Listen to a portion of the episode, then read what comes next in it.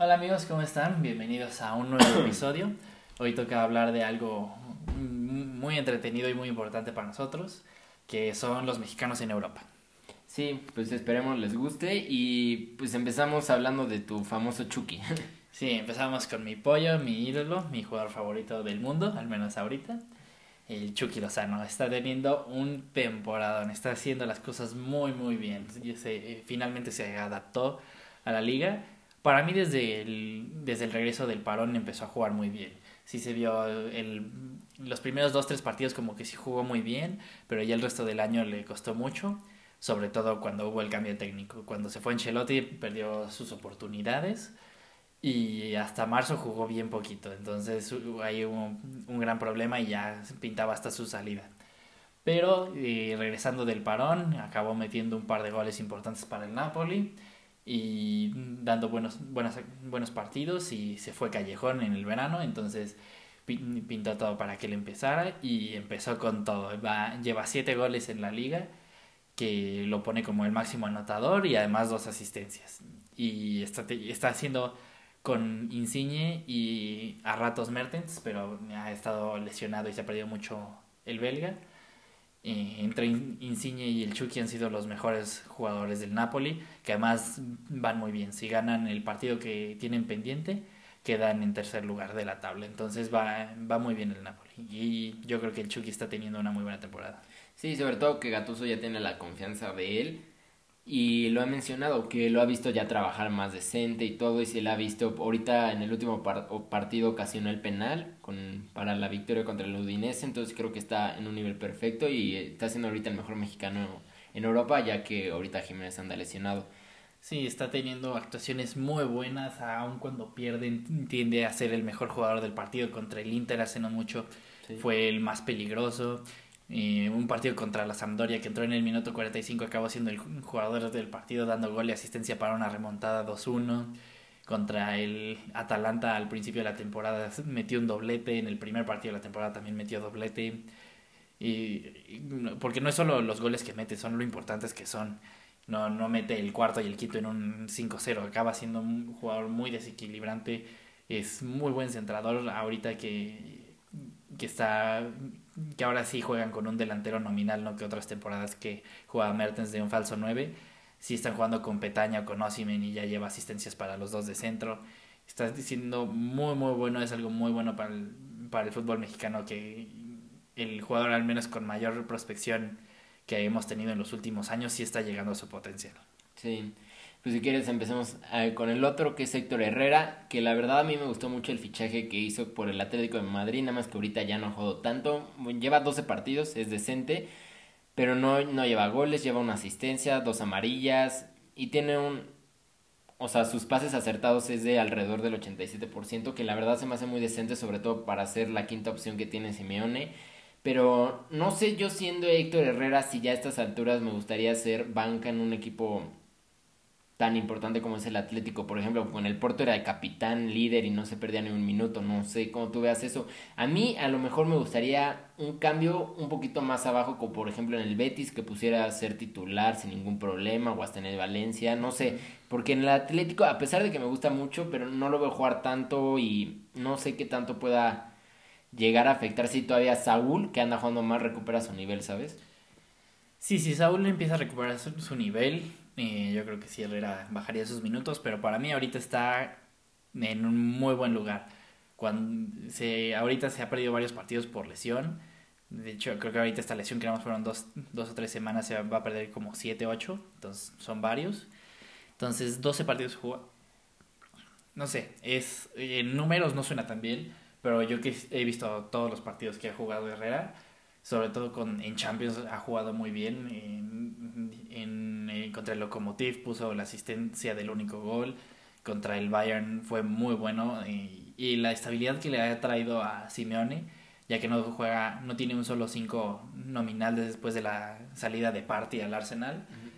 Eh, porque Torreira y Kondogbia no han dado no han dado el nivel que se les esperaba. entonces el único 5 que le ha funcionado a Simeone en esta temporada es Herrera juega muy bien, da muchos pases. Sí es un poco frustrante verlo eh, ir tan poco al ataque, que es muy bueno. Para mí es muchísimo mejor un como box to box que un 5 nominal. Entonces, sí es algo diferente, pero yo creo que la, eh, la adaptación que ha tenido a ese nuevo rol de ser el que se quede y el que le permita a Coque y, a Llorente subir tanto, le ha venido muy bien para su carrera. Veremos qué tanto le dura, pero yo creo que ahorita, justo en este momento, está muy bien. Yo creo que en cuanto regrese de la lesión va a regresar a ser titular.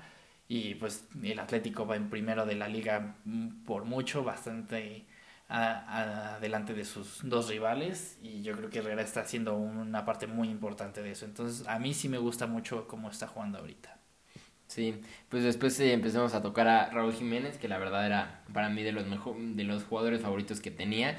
empezó la Premier League con goles y todo, lamentablemente pues todos sabemos lo que le pasó desafortunadamente y lo hablamos justo en el video de fichajes para, para enero en los Wolves. Yo, yo les dije, si se lesiona Jiménez, ojo con los Wolves porque no tienen reemplazo y efectivamente pasó eso. Este es un delantero que veremos cómo le afecta la lesión. Supuestamente tiene que, va a tener que usar un casco como lo estaba usando Peter Sech. Entonces, este, veremos qué tanto le afecta. Supongo que no tanto, porque nada más fue la cabeza. Según yo, en cuestión de futbolístico, no ha de bajar. Veremos cómo regresa. Es una lesión importante, pero la verdad sigue siendo el delantero principal para México para este último año y para el próximo mundial. Entonces, esperemos se recupere pero lo que él estaba haciendo era estupendo, llevaba 10 partidos jugados y 4 goles y siendo el mejor equipo, el mejor jugador del equipo. Sí, es clarísimo lo que le ha pasado a los Wolves. Creo que nada más han ganado dos partidos desde que se lesionó Jiménez. Es muy preocupante la situación porque no tiene, hay pocos jugadores tan importantes para su club como Jiménez del Wolves. Es probablemente el jugador más importante para, para su club en la Premier. ¿no?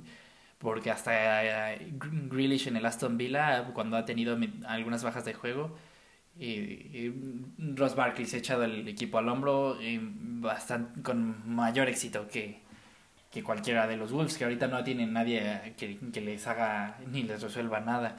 Entonces sí es eh, preocupante para, para los Wolves, lo mucho que dependen de Jiménez. Pero yo creo que es un jugador con una muy buena mentalidad, un muy buen trabajo nunca se lesiona. De hecho, las veces que ha tenido que parar de jugar es por sobrecarga muscular porque simplemente nunca, se había, nunca ha tenido una lesión muscular ni nada que le preocupe. Entonces, es un jugador muy duro y yo creo que sí va a regresar bien de esto. Probablemente le afecte muy poquito el casco porque sí, al menos para cabecear, sí es diferente el toque base que tienes. Pero normalmente de lesiones así se tardan entre 2-3 meses de regresar y ya lleva mes y medio y físicamente es muchísimo, es, es una anomalía física, sí, pasar tanto tiempo sin lesionarte sí es raro, entonces eh, yo creo que va a regresar bien, pero hasta ahorita en 10 partidos llevaba 4 goles y de hecho sigue siendo el goleador del equipo, a pesar de que no ha jugado desde noviembre, sigue siendo el goleador de los Wolves, entonces yo creo que está teniendo... Yo creo que no iba para una temporada tan buena como la anterior, que fue espectacular. Sí. Pero sí iba, iba decente, iba muy Iba muy bien, sí. Entonces, pues 10 partidos, 4 goles, pues si nada más lo multiplicamos más o menos por ahí, iba en camino como para una temporada de 15 goles, que es muy buena, sobre todo jugando en, en los Wolves. Sí, bueno, también acordémonos que los Wolves no estaban, no estaban pasando por un buen momento, o realmente los fichajes le han costado y todo, y ahorita la única luz que tienen es este Pedro Neto y Daniel Podense, los dos portugueses que se hacen una maravilla, pero pues los dos miden menos de unos 78, una cosa así, entonces no se puede detener ese Fabián, Fabián Silva que costó 40 millones del canterano del Porto se me hizo un robo, entonces este veremos cómo lo resuelven y esperemos que se recupere. El siguiente es el Tecatito. Sí, el Tecatito no está teniendo tan buena temporada como la pasada, que sí fue espectacular, siendo el mejor jugador de la liga, del Porto y de los mejores laterales de, Europa sin un problema. Esta temporada está jugando más de medio que, que de lateral, que a mí no me encanta porque ya lo he platicado, a mí me gusta mucho cómo es el tecatito de lateral. Entonces ahorita que ha jugado eh, más de por ahí del 80% de los partidos como medio derecho, lleva dos goles y seis asistencias en 23 partidos, que siguen siendo números muy buenos, sobre todo para el estilo de jugador que es el tecatito, que no es tan de meterse al área, sino de generar juego por afuera. Entonces sigue teniendo muy, muy buenos números, tiene un rating de arriba de 7, que eso ya es muy bueno, ya cualquier jugador que tenga un rating así de manera general es que está teniendo buena temporada. El Porto va segundo, entonces va muy bien. yo creo que sí, y él, lo, hasta él lo ha hablado en entrevistas, que le falta algo de definición, entonces yo creo que si ya el que sepa que eso tiene que mejorar, y si está trabajando para lograrlo, yo creo que va bastante bien, entonces pues al menos hasta ahorita los, la, nuestra línea de tres arriba es la que mejor pinta en Europa. Sí, yo lo he dicho varias veces repetidamente que el Tecatito para mí es el mexicano que mejor técnica tiene, la manera en la que él mueve la pelota y llega a burlarse de jugadores es estupenda y pues sí, yo creo que el Tecatito ya se ha sentido muy cómodo, entonces veremos cómo le sigue, pero se sigue siendo un jugadorazo. El siguiente es Néstor Araujo, que ya lleva, mm, a muchos lo tienen olvidado, pero realmente es el central que más tiempo, de los que más tiempo llevan en Europa, y siempre el Z le Vigo, siempre titular, o sea, ahorita que están en un gran momento de la, de la liga, es súper titular, y en la temporada pasada cuando estaban al borde de descenso también era titular, entonces es un jugadorazo para mí. Sí, es muy buen central. La verdad sí pesó que no pudiera ir a Rusia con él. Además una lesión en, jugando con la selección en el último partido amistoso sí pesó mucho. Yo creo que pudimos haber tenido mejores chances en el Mundial con él que con Ayala. Entonces sí pesó mucho. Ojalá mantenga este ritmo, pues y tiene 29 años, entonces para, para un central todavía está decente. Está joven, hasta se podría decir, todavía abajo de los 30 años es buena edad. Entonces, llegando de 31 al Mundial, yo creo que sí nos puede servir mucho. Y en los últimos, creo que nueve partidos que lleva el Celta, que ha sido con este nuevo técnico, creo que Araujo ha sido titular en todos. Ha jugado muy bien, o sea, creo que han ganado cinco y empatado uno. Entonces, ha sido muy buen resultado para un equipo que en las últimas dos, tres temporadas ha peleado el descenso. Y, y yo creo que Araujo con, lleva 16 partidos en la liga y cuatro amarillas sin rojas y tiene en general un buen rendimiento, sobre todo para un equipo que lo atacan tanto y le meten tantos goles porque en general la plantilla no es tan buena. Yo creo que son muy buenos números y, y pues tiene la confianza del técnico, que eso es importantísimo. Sí, pues después empezamos a hablar ya de los destacados, bueno, un los, poco. los menos destacados, porque esos son los que les ha ido bien en general. Sí, son los titulares sin ningún problema. Ahorita el siguiente es Andrés Guardado, que la verdad ya, ya ha jugado muy poco, cada vez menos en el Betis, es menos importante, llegó siendo titular, pero ahorita con las lesiones y eso ha bajado su juego, nada más ha jugado cinco partidos y tampoco ha hecho gran cosa, y yo creo que aquí ya la edad le ha pegado mucho, veremos, yo ya no sé si la próxima temporada llegue a seguir, yo no vería mal un regreso al Atlas, lo vería hasta muy bueno, la verdad. Sí, pues él ha hablado en entrevistas que pues, obviamente tiene muchas propuestas de la MLS, sobre todo creo que tiene 34 años, entonces ya un jugador de esa edad ya normalmente no pelea tan alto nivel, pero él tiene la mentalidad de que quiere llegar a Qatar 2022 jugando en Europa. Pues sí, pues hay que ver, yo no, o sea, a lo mejor va a llegar, pero no siendo ni titular, sería hasta tercera opción yo lo pondría. Sí, yo creo que si llega será para ser líder y como fue Rafa Márquez en, en el Mundial pasado, que fue más su personalidad y lo que representa para la selección, pues Guardado es el jugador más veterano ahorita de nuestra selección con más, con más partidos, entonces es, yo creo que sí puede ser importante que vaya, yo creo que la presencia de Rafa Márquez ayudó mucho en el Mundial pasado y pues si tiene esa mentalidad, pues qué mejor, ¿no? Hace más falta jugadores que piensen así de que quieren competir. Entonces, el hecho de que Guardado se quede allá es, es muy bueno, pero sí, ya eh, algo que le ha pasado toda su carrera son las lesiones y más ya ahorita que tiene 34 años.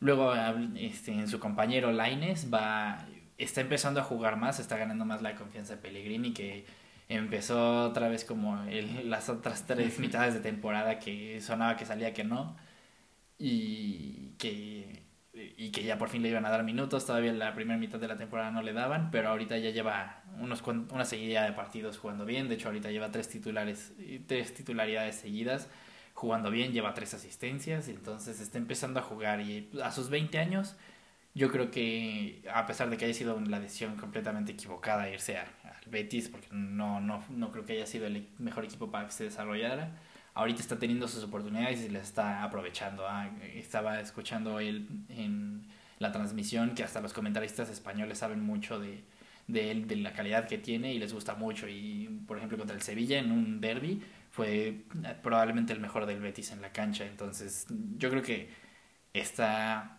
sobrepasando una mala decisión con un buen juego. Sí, yo creo que aquí más que nada hay que tener paciencia con él porque realmente yo siento que fue mala decisión haber sido tan temprano y un equipo un poquito alto de en tablas. porque no iba a tener minutos y a pesar de eso hay que tener calma con él, realmente sigue no 20 años, él sigue siendo muy joven y que ya lleve tres titularidades lo veo de muy buen camino, a lo mejor no acaba siendo super titular, pero que le empiecen a dar seguidilla de partidos, eso se me hace estupendo. Entonces esperemos que él siga creciendo y a él hay que tener esperanza de que siga en el Betis porque es un gran equipo. El siguiente es el Guti, que tuvo una lesión importante pero acaba de regresar. Y sobre todo a mí me dio mucha curiosidad porque estaba viendo el partido del PSV contra el Ajax que justamente lo metieron al Guti como al minuto 78 y el partido estaba en un, en un momento de tensión muy fuerte porque el Ajax estaba ataque y ataque y ataque y lo metió justamente en esa contención para ayudar al equipo que saliera y le ayudó muchísimo, terminó empatando, entonces veremos cómo sigue y es un jugadorazo, la verdad, eh, esperemos que siga jugando. Sí, fue, era una parte importante del Pachuca campeón. Eh, esa conexión con el Chucky es de las mejores que ha habido en la liga, entonces es un jugador que lo he visto desde que debutó y tiene mucho talento, tiene mucho con qué jugar y pues al parecer tiene la confianza de Roger Schmidt. Entonces es eh, algo muy bueno que en el primer partido que estuvo disponible lo metiera a jugar y además siendo el clásico de Holanda cuando están a un punto de diferencia en la liga. Entonces yo creo que fue es algo muy bueno y puede ser que, que sí agarre nivel. Además tiene 25 años, entonces ya no es ningún chavito pero yo creo que sí tiene para agarrar nivel y, y estar al menos en la lista de, del mundial. Luego hablamos, eh, quiero hablar de Pisuto, es eh, de el balón de bronce del último mundial sub-17 con México. Es un jugadorazo, los pocos partidos que, que ha podido jugar pues, por su corta edad. Juega muy bien, se, se ve un jugador muy maduro que sabe lo que hace y pues no, no lo contrata el Lille de Agrapa. Fue, fue algo que seguramente se, sí se pensó mucho y se le ve mucho talento. Además a sus 18 años está siendo regularmente llamado a las convocatorias, todavía no debuta en, en competición oficial con el Lille, pero es, es un segundo contención, al menos así es, yo creo que es su mejor posición y juega muy bien, entonces yo creo que es cuestión de tiempo para, para que empiece a jugar.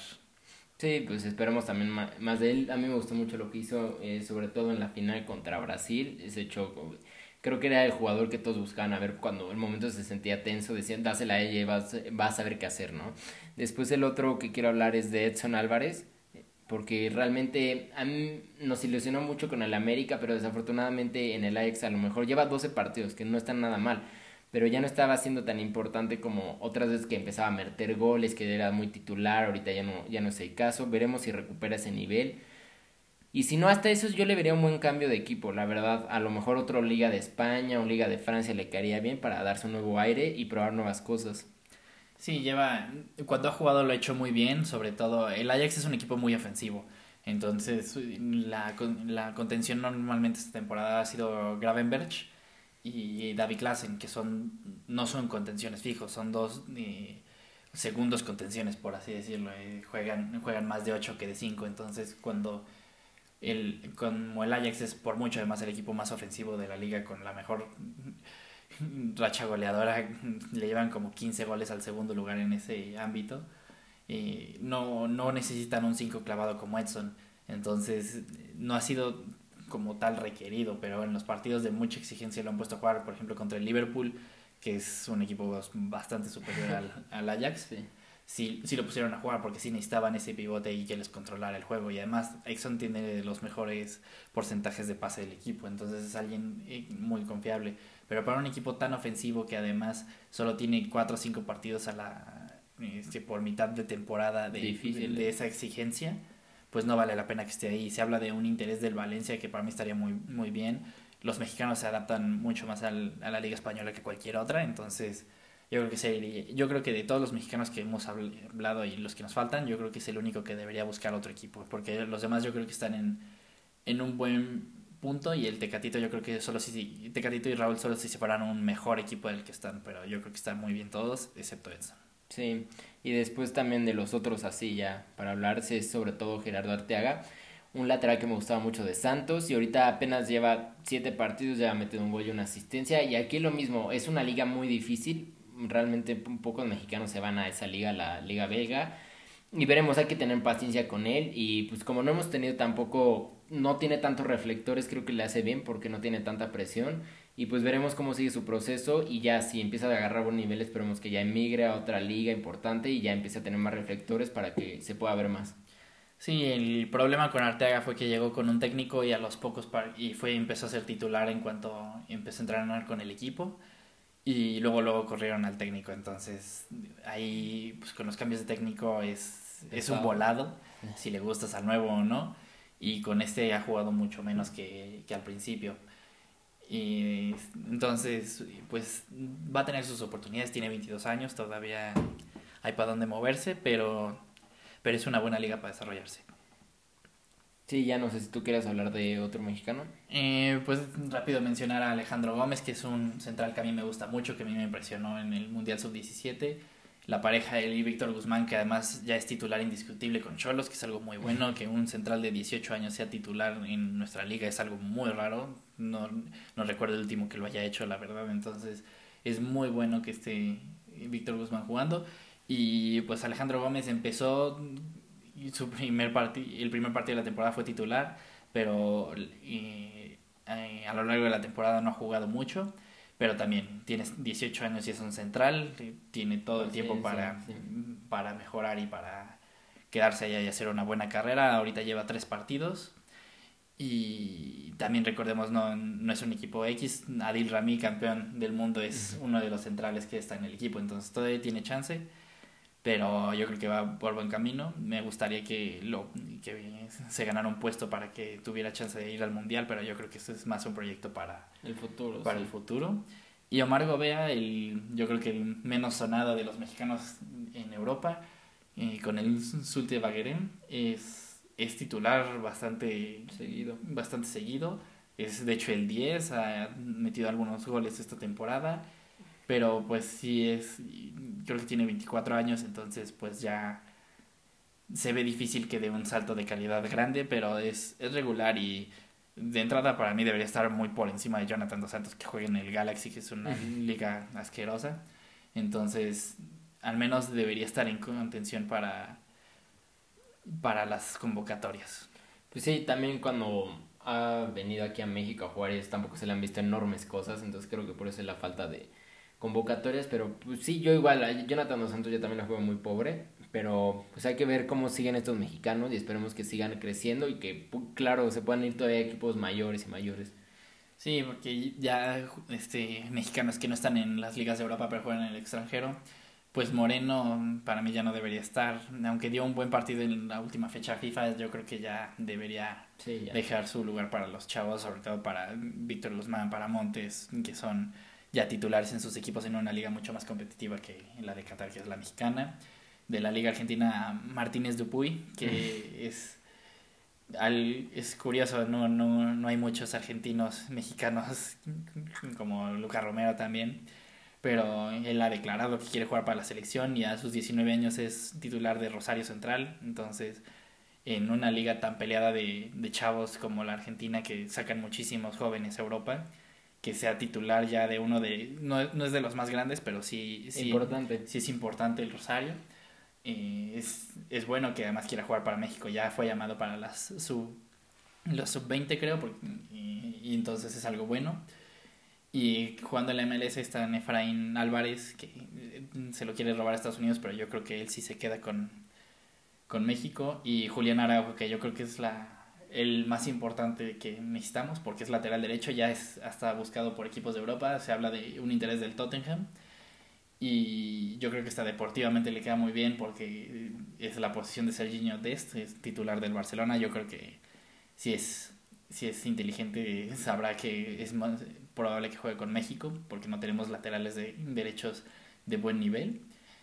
Y, y también Dan Reynolds, que es a nada de ser contratado por la Juve, yo creo que él sería hasta tercer lateral derecho, entonces yo creo que debería quedarse con México así como mm, Marcelo Flores que, y Richard Ledesma, que son otros dos jóvenes que ya juegan en Europa, Richard Ledesma en el PCB y Marcelo Flores en las básicas del Arsenal. Entonces es importante que México consiga esos, sobre todo esos dos que juegan de 10, y Marcelo y Richard, que si Córdoba no se va a Europa, no tenemos nadie que juegue allá de, de esa posición, que yo creo Sí, que hace falta.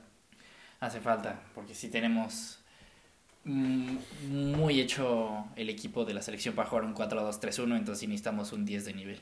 Sí, pues esperemos que sigan debutando y que sigamos creciendo como país para seguir teniendo un buen nivel para los mundiales. Pues hasta aquí el video de hoy.